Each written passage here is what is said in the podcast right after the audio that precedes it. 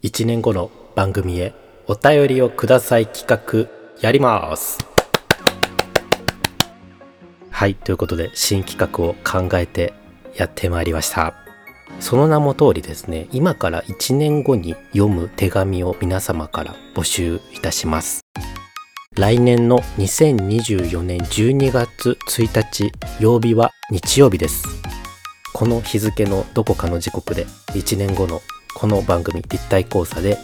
そのお便りを読ませていただきます。内容はどんなものでも構いません。今から1年後のあなたに対する手紙そしてこの番組に対するお便りでも大丈夫です。もしくは今の現状自分の現状を書き記していただいて未来の自分にこんなことあったよっていう風な微暴録的なものでも構いません。もちろんどなたかに当てたものでも構いません。ただお便りは番組の中で紹介させていただきますのでその点はご了承いただければと思います。そしてですねこのいただいたお便りは私亮と自身も1年後まで読まずに置いておこうかなと思います、まあ、通数は管理させていただくんですけれども内容は一切見ず、えー、どなたから送られてきたのかもわからないまま1年後収録をしようかなと思っております。この番組も1年経ってどんな形になってるのかちょっとわからないんですけれども、まあ、今よりも聞いてる方が増えてたらいいなと思うんですけどもしかしたら加工の一途をたどってですねリスナーさんが56人になってる可能性もあるんですけれどもそれでもやらせていただきます。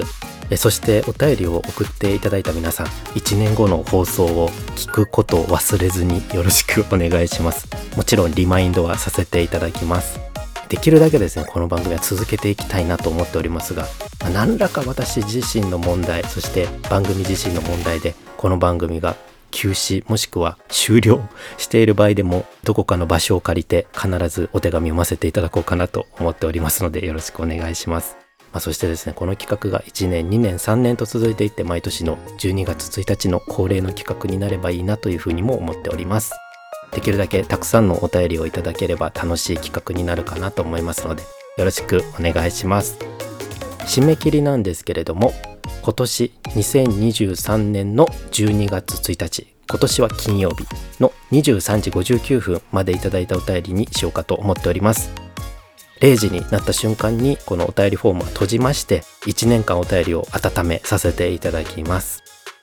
そして1年後私が読むんですけれども、まあ、読む側のこの手腕が問われるわけではあるんですけれども1年の間で頑張って私もこのポッドキャスターとして成長してパワーアップして1年後読ませていただけたらいいなと思います、まあ、何があるか分かんないですからね。1年でなんか何かのきっかけでこの番組がとても有名な番組になって1年前にこのお便りを送ってたってことがすごい貴重なことになるかもしれないですからね。その逆もまたしかりですけど。ぜひぜひ皆さんお待ちしております。少し締め切り先になってますけれどもね忘れないように時間がある時に書いていただければありがたいなと思います。概要欄に応募のリンク貼っておりますのでどうぞよろしくお願いします。ではまた次回お楽しみに。バイバーイ。